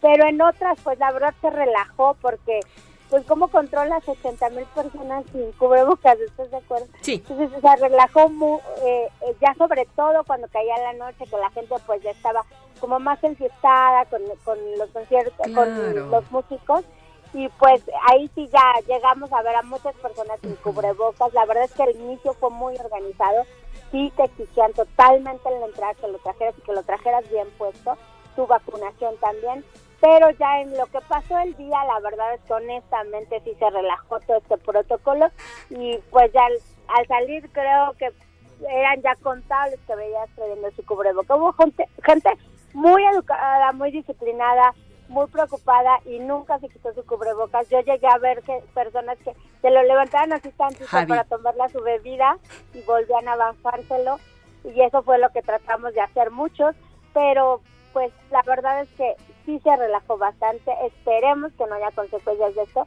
pero pues sí, la sana distancia no existió. Pues no, era obvio. Sí, es, difícil en este tipo de eventos. y ya por último, nos comentabas que va a estar la banda MS. ¿Qué se espera para este último día? Eh, ¿Cómo están los ánimos por allá? hace, hace muchísimo calor. Eh, ¿Qué tal? ¿Qué tal esta pinta este último día para el Vive? Fíjate que vimos el clima y, se espera un poco de llovizna, ojalá que no tanto, pero si hace mucho calor, eh, pues ojalá que haya bastante hidratación porque sí. Hay zonas de donde puedes llenar tu, botella de agua, está muy bien, eh, agua, eh, agua simple. Y también hoy se espera la banda mesa, como te dice, ellos van a cerrar el festival. Entonces va a ser, yo creo que un, un espectáculo digno de verse para ver cómo reúne la gente, cómo la gente baila. Los fabulosos Cadillacs también van a estar. Ellos van a estar en el escenario principal, ellos también cierran, bueno, son parte de los que cierran, también va a estar Pixies. Entonces también hay que darnos una vuelta. Va a estar Residente después de toda esta polémica que se ha dado con su pelea con J Balvin. Va a estar Tangana, que también es, uno, es un exponente que, que ahorita todo el mundo quiere ver. Entonces ya les platicaré la próxima semana qué sorpresas me debe en este último día del, del Vive Latino en su edición 2022. Nos parece perfecto, Nayeli Ramírez. Muchísimas gracias por esta narración muy interesante. Y bueno, pues ya estaremos la próxima semana descubriendo qué sucedió contigo. Gracias, Nayeli. Que tengan bonita tarde. Igualmente, cuídense mucho.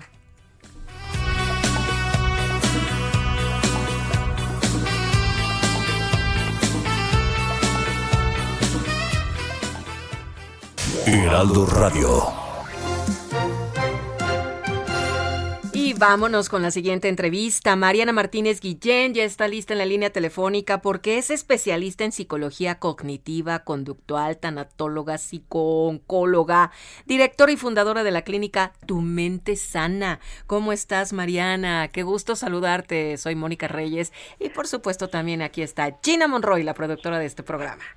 Hola, ¿qué tal Mónica? ¿Qué tal Gina? Buenas tardes. Un abrazo a ti y a todo tu auditorio. Gracias por el espacio. Muchas gracias. Pues el tema que ha elegido nuestra productora es la violencia contra las mujeres. ¿Es correcto, Gina? Los retos para enfrentar la paridad, equidad de género. Por favor, para entrar en materia, dinos. Y es muy importante. Y ojo, mujeres, y el oído bien agudo. ¿Cuántos tipos de violencia enfrenta una mujer? Sí, justo, Mónica, y, tu pregunta y este tema es muy importante. Mira, existen nueve tipos de violencia psicológica según lo que nos ha marcado la Organización Mundial de la Salud. Los más conocidos es la violencia psicológica, que es toda acción o omisión que genera un daño emocional en la mujer. La violencia física, que son daños corporales no accidentales. Esto quiere decir que son a propósito con el uso de la fuerza y que generan daño físico en las mujeres. Y la violencia sexual, que es la sustracción, perdóname, la, la acción que atente contra la libertad sexual y contra la sexualidad de las mujeres. Y bueno, ahora está, eh, eh, hemos escuchado mucho hablar de la violencia feminicida, que es la violencia en su máxima expresión y que lleva a la muerte eh, de las mujeres. Pero también hay otro tipo de violencias, la violencia patrimonial, que es eh, los que generan daños intencionales en los patrimonios de las mujeres, eh, documentos, dinero, incluso la casa, violencia económica, cuando son las estas acciones orientadas a controlar, retener o limitar el ingreso económico. La violencia política, que, que justo acaba de, de haber un escándalo, son las acciones que limitan o anulan la libertad electoral y política de las mujeres para estar en ciertos puestos políticos o inclusive para votar. Y violencia digital, eh, ya está la ley Olimpia acerca de esto, acciones que mediante las plataformas digitales eh, difunden contenido de una mujer sin su permiso. Y otra muy importante, la violencia obstétrica, que son estas acciones que generan daño físico, psicológico o moral en una mujer que está en parto, en el puerperio o en la lactancia y que limitan su libertad sexual y reproductiva. Oye, Mariana, pues todo esto que nos estás comentando es, suena muy, muy interesante. Y también te quiero preguntar, ¿qué avances hay en materia laboral, particularmente en los espacios que ha ganado la mujer en algunas disciplinas y profesiones? Creo que esto es muy importante, Mónica, porque las mujeres hoy en día ya ocupamos espacios y lugares que antes eh, estaban destinados únicamente a los varones. Y esto evidencia la gran participación y la influencia que tenemos las mujeres en la esfera social, en la economía, y habla también del empoderamiento que como mujeres y como sociedad tenemos inclusive ya para llegar a ciertos cargos y poder generar ciertas leyes, normas, reglamentos que nos aseguren esto. Ajá. Oye, oye, mi querida Mariana, pues fíjate que es importante también comentarte que que estamos trabajando en este asunto las mujeres y sin decir que, que, es menos saludable esta violencia en cuestión laboral, porque sin duda alguna los espacios que ha ganado la mujer en algunas disciplinas y en algunas profesiones siempre están marcadas por el hombre. ¿Cómo, cómo lo hemos trabajado? ¿Cómo, ¿Cómo sabes tú al respecto a esto? Así es. Eh, ¿Cómo lo hemos trabajado? Alzando la voz, empoderándonos, eh, exigiendo salarios justos, que esto cae dentro de la violencia económica, exigiendo un salario justo e igualitario y bueno, eh, también muy importante con los movimientos que hay ahora en torno a los derechos de las mujeres. Eh, las marchas que, que hay por todo el mundo en conmemoración al 8 de marzo, que es el Día Internacional de la Mujer, nos ayudan a constatar esto. Y cada vez las mujeres tenemos acceso eh, a trabajos que eran únicamente de varones, ¿no? Y también vemos igualdad, que cuando estas mujeres entran a estos puestos, se puede ver ya la igualdad que hay. Y no, no, e, esto no quita que todavía estemos eh, dentro de una cultura eh, que, que ha sido eh, creada para, para, para el reconocimiento de los hombres y no de las mujeres, pero bueno, existe esta comunidad, las mujeres hoy hacemos comunidad para poder eh, e, enfrentarnos a, este sistema. Oye, Mariana, ¿y qué, podemos hacer las mujeres? ¿Cómo podemos actuar frente a una mujer o un grupo de mujeres que generan violencia en una lucha. Estamos hablando de la lucha, pues, del feminismo, la lucha laboral, todos todo estos eh, conceptos que nos has manejado al inicio de la conversación. ¿Tú qué sugieres? ¿Cómo debemos actuar?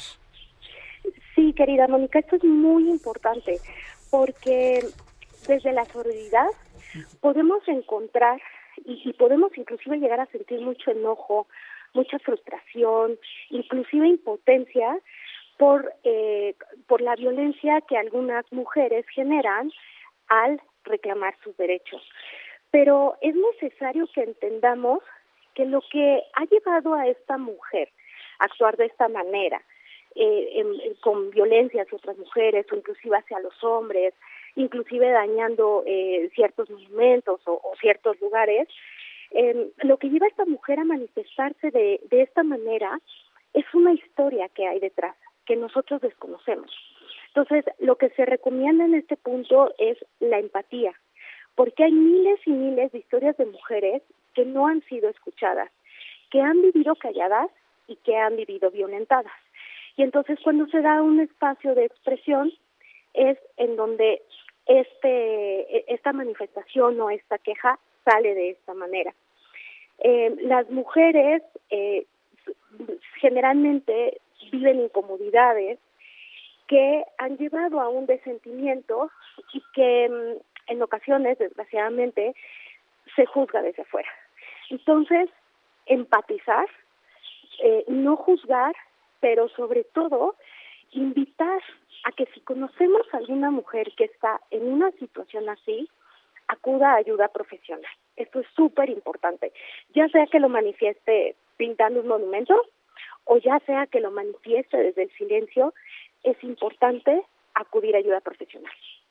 Perfecto, pues eh, encantadas de platicar contigo, Mariana Martínez Guillén, especialista en psicología cognitiva conductual, tanatología, psico-oncóloga, directora fundadora de la clínica Tu Mente Sana. ¿Alguna red donde te podamos seguir para estar en contacto? Sí, claro que sí, Mónica, muchas gracias.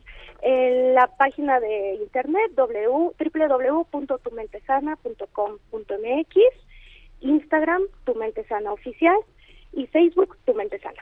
Perfecto, muchísimas gracias, gracias de verdad. Gracias a ti, Mónica. Bonito domingo, hasta pronto. Un abrazo, hasta Igual. Bueno, pues son las 3 con 21. ¿Y qué les parece? ¿Qué te parece, Moni, si vamos a unas recomendaciones culturales con Melissa Moreno? Lo que te gusta, Gina, lo cultural. Vámonos, pues. Bienvenidos a la Agenda Cultural del Heraldo de México. Yo soy Melissa Moreno y esta es nuestra selección de esta semana. Marco presenta Escultura Social, la muestra más completa hasta la fecha del artista Pedro Reyes, quien ha convertido la participación del público en materia prima para su trabajo. Reyes es hoy por hoy uno de los artistas más conocidos a nivel internacional con un amplio repertorio en técnicas de escultura. Esta muestra panorámica se enfoca en una constante de su trabajo durante sus 25 años de carrera, la escultura social, que es la escultura en donde lo social se transforma gracias a la intervención artística. La exhibición entonces muestra esculturas no solo físicas, sino también relacionales. Al invitar a la participación, el espectador se convierte en actor involucrándose en experiencias psicosociales y filosóficas. El Museo de Arte Contemporáneo de Monterrey, Marco, presenta esta exposición hasta el mes de agosto Bajo la sombra de los lobos alvidas eslépicas cuenta cómo al final de la Segunda Guerra Mundial las mujeres y los niños alemanes de Prusia Oriental quedaron abandonados a su suerte ante el avance victorioso del Ejército Rojo. En medio de aquel terrible invierno, las mujeres trataron de ayudarse entre sí, mientras algunos niños se atrevieron a cruzar los bosques y la frontera para alcanzar Lituania, y una vez allí pedir comida o trabajo a los granjeros y traer de vuelta lo que consiguieran. Esos niños conocieron la crueldad, la violencia, pero también la amabilidad y la solidaridad, incluso el heroísmo. A esos niños los llamaron los niños lobo. Bajo la sombra de los lobos de Álvidas Eslépicas es editado por Tusquets. FICUNAM, Festival Internacional de Cine de la UNAM, encuentro que promociona al séptimo arte contemporáneo, tanto nacional como internacional, presenta su décima segunda edición en la que inaugura Umbrales, una muestra dedicada a las expresiones más libres y radicales de la vanguardia cinematográfica. El festival ofrece además un programa con 33 títulos en sus tres competencias, así como dos retrospectivas, una dedicada a la cineasta soviética Larisa Shepitko y otra al chileno Raúl Ruiz. También hay funciones al aire libre en la explanada de Casa del Lago y en el Complejo Cultural Los Pinos. En esta ocasión, ampliará sus alcances por medio del streaming gracias a convenios que tiene con TV UNAM, Canal 22 y Movie Latinoamérica. Hasta el 20 de marzo, toda la programación se puede consultar en ficunam.unam.mx. Esta fue la agenda cultural de esta semana. Yo soy Melisa Moreno y me encuentras en arroba melisototota. Nos escuchamos la siguiente.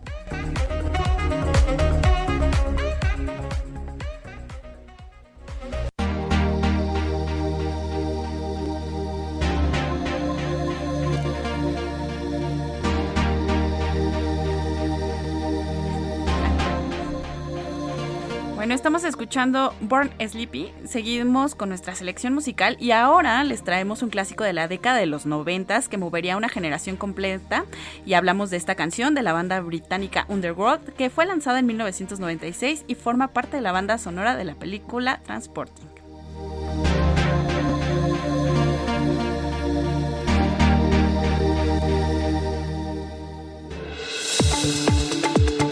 Vamos a una pausa y regresamos con Manuel Zamacona a Zona de Noticias por Heraldo Radio. Heraldo Radio, la HCL se comparte, se ve y ahora también se escucha. Ya estamos de vuelta. Zona de Noticias con Manuel Zamacona.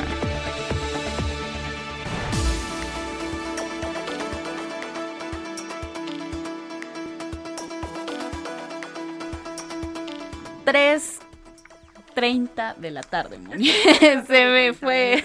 De domingo 20 de marzo próximo a inaugurar el Aeropuerto Internacional Felipe Ángel. y también a, recibir la primavera. Ah, sí, yo la estoy recibiendo muy bien con mi vestidito. Qué bonito vestido rosa, cortito, sin mangas, con un chonguito muy mono. Qué linda te ves. Gracias, Moni. Igual tú siempre muy primaveral, tu blusa Ay, transparente. Se nota todo. De flores. aquí nos pueden ver igual por la webcam aquí en no, hombre, este, pues yo ya me escondí. ¿Con qué vamos ahora? Porque seguramente algo de ejercicio. Eh, pues mira, nos metemos a temas de salud aquí con nuestro colaborador, ah, el doctor Manuel Variega te platicaba al principio del programa que él está desde Dubai y nos va a platicar de la telemedicina y telesalud.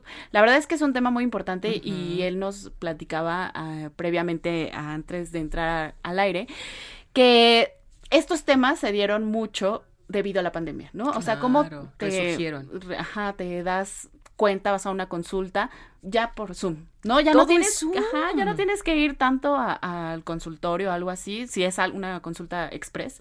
Ellos prefieren llevarlo un poco por, por Zoom, entre otras este, herramientas tecnológicas. Oye, mi doctora personal me dice, bueno, te hago una videollamada y me dices lo que tienes que te duele y me hables la, boca, me sacas la lengua. Sí, Sí, la verdad es que nunca pensamos, ¿no? Este, la pandemia nos vino a revolucionar en muchos sentidos. Eh, no todo ha sido malo, la verdad es que también sacó muchas cosas buenas. Y justamente el doctor Manuel Variega, desde Dubai, nos informa. Adelante, doctor. Escuchemos. Salud con el doctor Manuel Lavariega. ¿Qué tal? ¿Cómo estás? Te saludo con mucho gusto y también un fuerte abrazo a todo el auditorio. Y efectivamente, como bien comentas, estamos por acá en Dubai representando a México. Voy a tener la oportunidad de participar en un foro internacional. Estamos en las vísperas de este congreso y vamos a platicar justamente de telemedicina y telesalud. Además, tengo la fortuna, vamos a recibir un premio justo por estas actividades que realizamos en México. Y bien, pues te comento que el avance tecnológico, informático y de comunicación se ha desarrollado justamente en nuevas estrategias en el sector salud. Estas estrategias apuntan a una mayor equidad en la prestación de servicios, mayor preocupación por efectividad por la utilidad de actividades en el campo de la salud y además en términos de costos.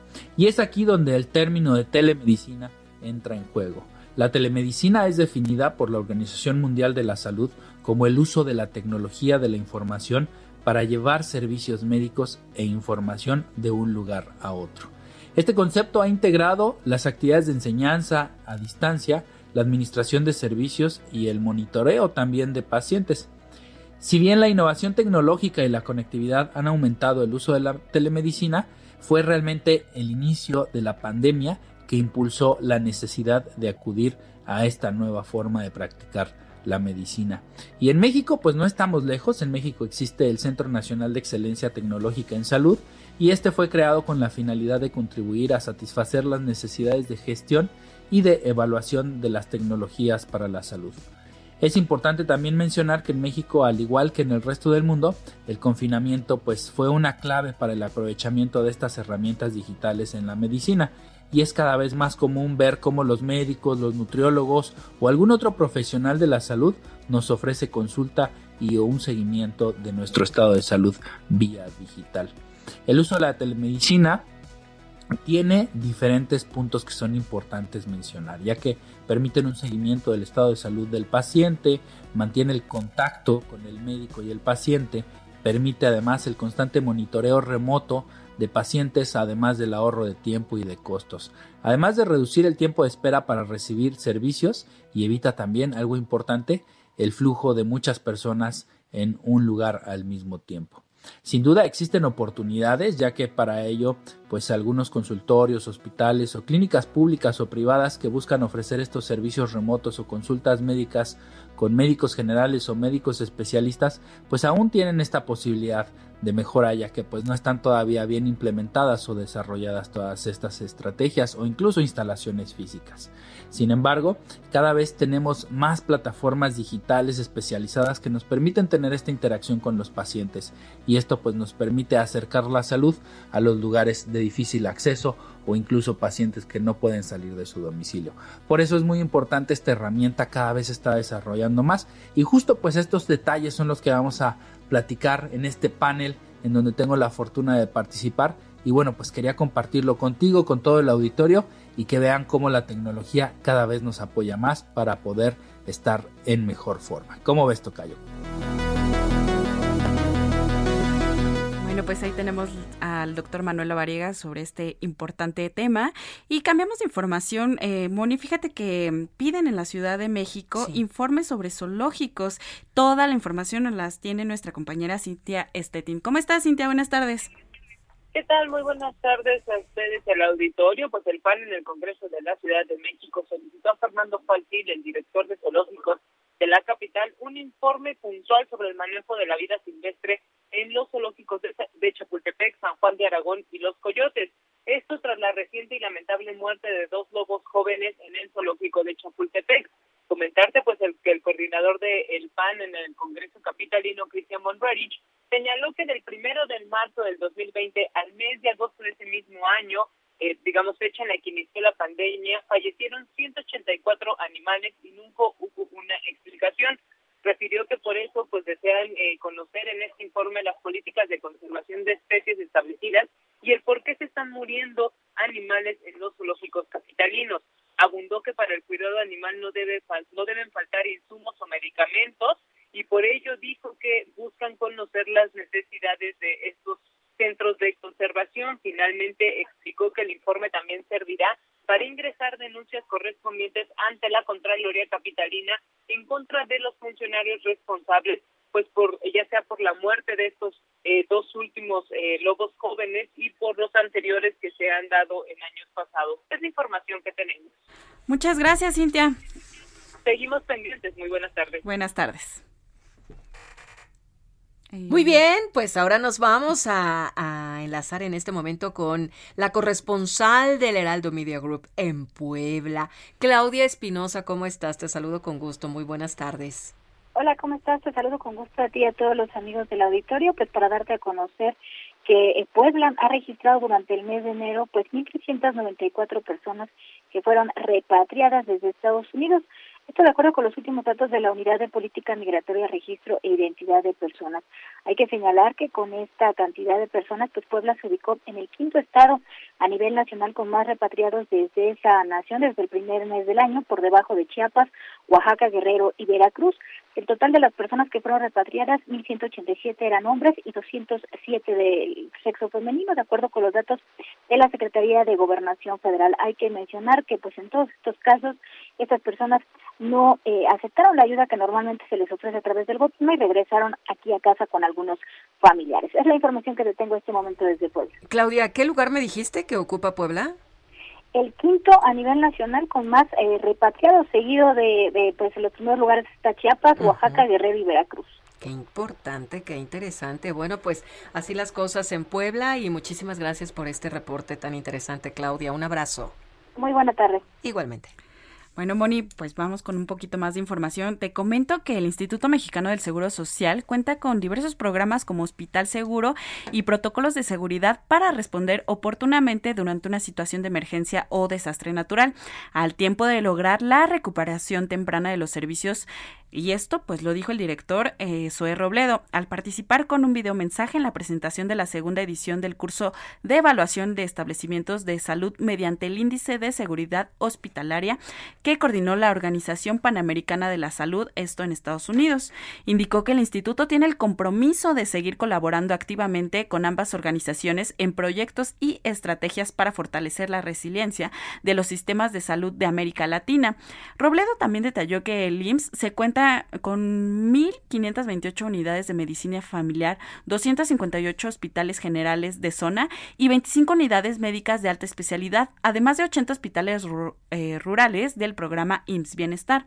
También el director explicó que con el índice de seguridad hospitalaria se busca identificar vulnerabilidades y fortalecer el nivel de preparación de los establecimientos de salud al generar un plan de acción para asegurar a la bueno, pues la continuidad de operaciones que tienen ellos. Finalmente indicó que en el curso de evaluación que hoy se presentó tiene un carácter innovador que incorpora el concepto de eh, multiamenaza e incluye a personas con alguna discapacidad. Muy bien por el IMSS, ¿eh? Así es, y pues bueno, eh, vamos ahora a cambiar de información. ¿Ahora dónde nos vamos? Sí, pues ahora vamos con nuestro querido Roberto San Germán eh, y también el productor Héctor Vieira, que ellos pues nos van a hablar de toda la agenda deportiva que hay hoy, el día de hoy. ¿Cómo ves? ¿Cómo estás, Robert? Hola, Robert. Deportes con Roberto San Germán.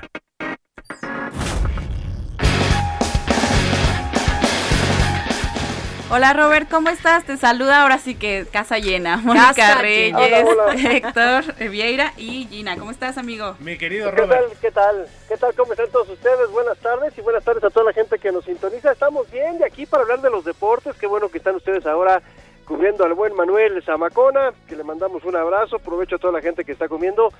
Y pues si quieren arrancamos con los deportes y podríamos arrancar con la Fórmula 1 de lo que pasó esta mañana allá en Bahrein, en el, en el circuito de Sakir, donde parecía que Red Bull iba a tener podio. Parecía. Parecía. Pero simplemente dos vueltas antes de que terminara la carrera en la vuelta 55, Max Verstappen truena el motor y tiene que retirarse de la, la carrera. Checo Pérez ya estaba en podio, tercer lugar atrás de los Ferrari y se revienta también el motor, se amarra el coche y desgraciadamente Checo Pérez no puede quedarse con el podio y se queda con las ganas el equipo de Red Bull de tener a uno de sus pilotos adentro del podio y no pudo suceder el día de hoy. Así que nos quedamos, pues sí, desgraciadamente con Checo que no pudo hacer nada y estamos viendo esas situaciones de lo que sucedió y ya al final la escudería dijo que fue un problema con la bomba de gasolina. Así que los dos autos tuvieron el mismo problema y por eso tuvieron que abandonar. El que inicia con todo es el equipo de Ferrari, que ya tenía muchos años de no estar así, y hacen el 1-2. La verdad es que a la gente que le gusta la Fórmula 1, pues Ferrari siempre ha sido como la escudería de antonomasia. Así que Charles Leclerc es el primer lugar, el segundo Carlos Sainz y el tercero Luis Hamilton, que también tuvo una suerte en los de Mercedes que estaban atrás de los Red Bull, que no pueden con ellos y Russell llega atrás de su coequipero Luis Hamilton. La verdad, mi querido Héctor, un gran premio que estuvo bueno, pero desgraciadamente Red Bull se quedó con las ganas. Así es, mi Robert, y como dicen allá en, allá en la Sultana del Norte, pasó la tragedia tanto con Checo como Max Verstappen porque habían hecho muy buena estrategia, habían planificado muy bien incluso el cambio de neumáticos. Y este duelo, Robert, que estamos ya viendo ya más recurrente, pues una rivalidad ya que que empieza a arraigarse entre Lewis Hamilton y Checo, ¿no? No olvidemos que desde la temporada pasada, literal, Checo se lo trajo de cliente eh, en cuestión ahí de estrategia para proteger también a, Max Verstappen. Y pues, ¿quién iba a decir, ¿no? Que eh, la carrera que estaba haciendo Checo, pues desafortunadamente no pudo culminarse con el podio. Y como bien lo dices, fortuita, eh, diosa fortuna. Y pues Hamilton al final terminó subiéndose al podio. Exactamente, mi amigo, así fueron las circunstancias de esta carrera, ya sabemos cómo es la Fórmula 1, algo va a tener que hacer Red Bull con esta bomba de gasolina porque fue la que les echó a perder la carrera de Sakir, el primer gran premio del año, inició con bastante, bastante buen ritmo la Fórmula 1 y sobre todo por la gente que le va a Ferrari, Red Bull desgraciadamente se quedó sin puntos, mi querido amigo, por los abandonos de los autos, pero si quieren dejemos la Fórmula 1 y nos vamos a lo que es la Liga MX, que ya hubo partidos y todavía quedan algunos. Fue semana de clásicos, el de ayer, el equipo de los Tigres, así como dicen, ulala, chulada, el equipo de los Tigres con sus franceses, los dos, el señor Taubán y el señor Guiñac metiendo golazos, sobre todo Taubán, el gol de Taubán es una chulada de gol, señores, la elegancia de Francia, como todos lo conocemos, y con eso el Piojo nos ha demostrado que sabe ganar los clásicos, mi querido Héctor, muchas veces se le critica al Piojo varias cosas, pero en cuestión de clásicos, el Piojo simplemente va por ellos. Y lo vimos, un equipo de Monterrey que había estado ganando sus partidos desde que entró el Rey Miras, curiosamente, cuando les cambias al entrenador a los equipos, ya juegan. Exactamente. Caso contrario al América, caso contra el América, que el América son unos muertazos, pero... Totalmente. Lo que pasó con Monterrey, que de repente se fue Aguirre, llega Bucetich y por, así como arte de magia, como película de Harry Potter, empiezan a jugar los que tienden las camitas y pues simplemente ayer perdieron 2 a 0 con el equipo de Tigres. Tu Pachuca ganó 1 a 0 al equipo de Cruz Azul y con eso es el superlíder del torneo. Y la verdad es que está jugando bien el Pachuca. Creo que ustedes, la mejor contratación del torneo no fue un jugador, fue el señor Almada gran director técnico tiene el equipo de Pachuca, ¿eh? Así es, mi querido Robert, y de hecho Gina nos quiere comentar ahí algo al respecto. Sí, Robert, ¿cómo ves que mi Cruz Azul perdió contra, digo aquí, contra el amigo Héctor Vieira y Pachuca? No, no me lo explico. Yo sí me lo pues explico. es, fácil de explicarse, la verdad es que el equipo de Pachuca está jugando bien, yo creo que es uno de los de los equipos que son protagonistas, que podrían ser campeones, o están buscando para el campeonato. La verdad es que a mí me gusta cómo juega el equipo de Pachuca, sobre todo Almada desde que estaba con el equipo de Santos nos dio buenos buenas pinceladas, que también este es un clásico, porque Cruz Azul es de Hidalgo y Pachuca es un clásico que se da. También hay que recordar que el primer título de Pachuca se lo gana Cruz Azul. Ahí en el con un gol de Glaría, exactamente, con un, gol de Glaría. Pero sí gana el Pachuca 1 por 0. Los Pumas, los Pumas, los Pumas, yo sé que varios ahí son Pumas, perdieron ayer con Necaxa y les dieron un repasón, ¿eh? Ayer en Seúl les dieron un repasón este Necaxa, que también les digo, nada más llegó, corrieron a Pablo Guedes, llega Jimmy Lozano y empieza a ganar. Y parece que iba exactamente. ¿eh? Es muy curioso el fútbol, de repente cambian a uno y se arregla todo. Que así fueran otras cosas, mi querido Robert. Y como bien lo dices, y aparte con un factor especial, ¿no? El regreso de Jimmy Lozano a Ciudad Universitaria, donde eh, escribió sus páginas más gloriosas como jugador.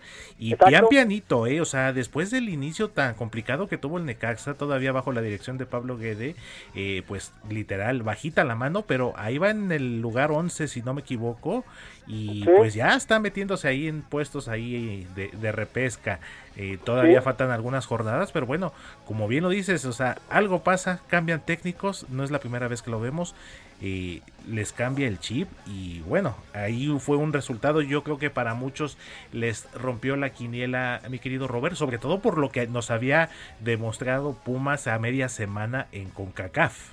A ver, amigo, hagamos un alto, es la MLS Claro. También, también, también, porque de repente nos alocamos mucho y ay, es que a ver, no hizo nada el New England Revolution por tratar de sacar un triunfo aquí. Pero bueno, eso ya es otro tema. Fue el empate a dos con Santos, un buen duelo. Y el equipo de Querétaro, que no está jugando en la corregidora porque bien merecido lo tiene, está jugando en el estadio de Morelos, el estadio del Morelia, le gana 2 a 1 el Atlético de San Luis. Un equipo que le puede meter 10 al América y da un bandazo y pierde con el Querétaro otros de los partidos que se van a jugar hoy, a las 5 de la tarde América recibe a Toluca en el Estadio Azteca. El clásico tapatío Atlas contra Chivas se juega a las 7 de la noche. A las 9 de la noche Mazatlán recibe a León. Y a las 9 con 6 minutos Tijuana recibe al equipo de Juárez en uno de los partidos de allá de la frontera. Tijuana contra Juárez. Eso es lo que tenemos en nuestro fútbol, amigo. Y pues si quieres hablamos un poquito del béisbol porque ya se vienen las grandes ligas y de repente pues empiezan los cambios de jugadores, no los canjes, porque aquí no me gusta decir fichajes, porque ahora resulta que todo el mundo dice fichajes, a los cambios en la NFL, a los cambios en el béisbol, todos los deportes tienen su argot, respétenlo por favor, no todos son fichajes, los canjes que se hacen en el béisbol y jugadores que pasan de un equipo a otro, los traspasos también, como lo vimos este de Carlos Correa, que es un superjugador que estaba con los Astros de Houston y todo apuntaba que iba a jugar con el equipo de los Yankees y que iba a ser un hombre con un contrato espeluznante, ¿no? Estrafalario, de estos que hemos visto estratosféricos, y no, no se da, y va a los Twins, al equipo de Minnesota, un cambio que nadie esperaba porque también se hablaba que podrían los Dodgers, los equipos contendientes para la siguiente temporada, y simplemente Carlos Correa se va a jugar con el equipo de los Twins de Minnesota y deja a los Astros de Houston. Freshman también llega al equipo eh, de los Dodgers, dejando al equipo de Atlanta. Ahí van poco a poco armándose los equipos, amigo, y sobre todo las cantidades que se manejan son una locura, ¿eh? Así es, mi querido Robert, y sobre todo, pues también ya se empieza a mover eh, rápidamente este pues este traspaso, esta transferencia de jugadores, después de la incertidumbre que tuvimos, ¿no? De que si había o no temporada. Otro de los movimientos, Robert, que me llamó mucho la atención fue el de Joe Kelly, ¿no? Que se va ahora a los Medias Blancas de Chicago. Entonces, eh, pinta bien la, la temporada. Bueno, todavía faltan algunos movimientos.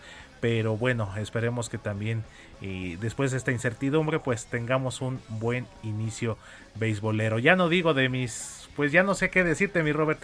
Mis indios de Cleveland, que ahora son los guardianes, eh, bueno, ya ahí como que perdimos un poquito ahí de, de, interés. Bueno, no de interés, pero sí propiamente, pues siento que ya, ya no va a ser lo mismo, ya no es lo, ya no es igual, mi querido Robert. No, mira, pues así tenía que cambiar el nombre, como también fueron los Redskins, que ahora son los Commanders de Washington, no, por las cuestiones raciales, y creo que pues bueno se empezaron a respetar y bueno a ver qué pasa también con el equipo de Cleveland un equipo que pues es de abolengo en las grandes ligas. Pero poco a poco mi querido amigo se van armando estas franquicias y lo hacen bien no esto es lo, que estábamos hablando en los deportes amigos lo que tenemos Robert, por supuesto. oye cuéntame rápidamente antes de antes de terminar mi Robert eh, el clásico español, oye, está, está bastante abultadito el marcador, ¿verdad? Pues mira, el Clásico Español es el, partido más importante, según esto, a nivel mundial. Es el partido que todo mundo sigue. Es lo que han dicho. Y pues simplemente el equipo del Real Madrid hoy no metió ni las manos. Un equipo que está en el primer lugar y perdió 4 a 0 o está a punto de perder 4 a 0 con el equipo del Barcelona. Y sobre todo en el Santiago Bernabéu. Algo que pues no, no parecía que pudiera suceder y no es, ahora sí que decimos la, la cuestión, pues no parecía que iba a ganar el equipo del Barcelona, sobre todo cuando estaba jugando bastante bien el Real Madrid, pero pues parece que la magia de Xavi está entrando con el equipo del Barcelona. Así es, se está empezando a notar y pues sobre todo un resultado atípico, no muy común y sobre todo pues tomando en cuenta que pues seguimos seguimos viviendo la era post Messi para el conjunto blaugrana y bueno, la era post Cristiano después del Real Madrid, que bueno, durante los años que estuvieron ambos en sus respectivos equipos, pues nos dieron grandes espectáculos. Eh, el Madrid ganaba en el, en el No Camp, eh, el Barcelona ganaba en el, en el Bernabéu y ahora pues sí, definitivamente sorprende sobre todo el marcador y la forma, Robert. Exactamente, exactamente, mi querido Héctor, así de, de simple, sorprende porque no se esperaba este resultado, ¿eh?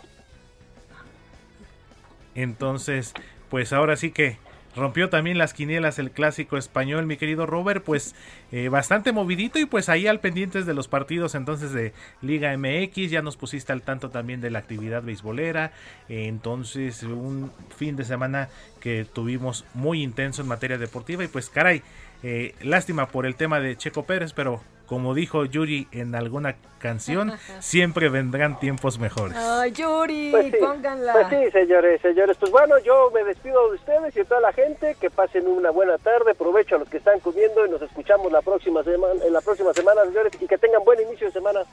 Igualmente, mi querido Robert, seguimos en contacto entonces. Que tengas excelente Claro que sí. domingo. Igual a ustedes. Bye, mi Gracias, Robert. Robert. Bye. Bye, bye. Pues así es, ya estamos llegando al final de este programa, Zona de Noticias, espacio informativo de Manuel Zamacona. Muchas gracias, Mónica Reyes.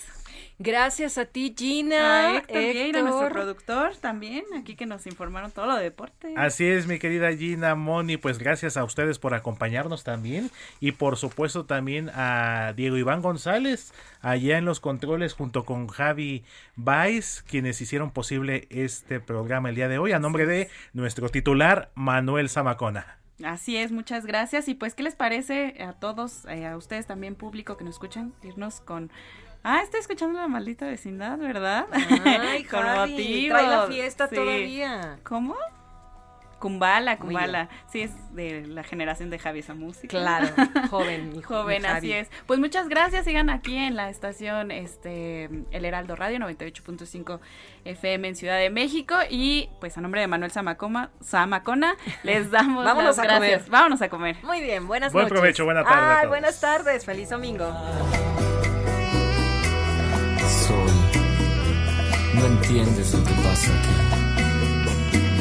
Esto es la noche y de la noche son las cosas del amor. Oye,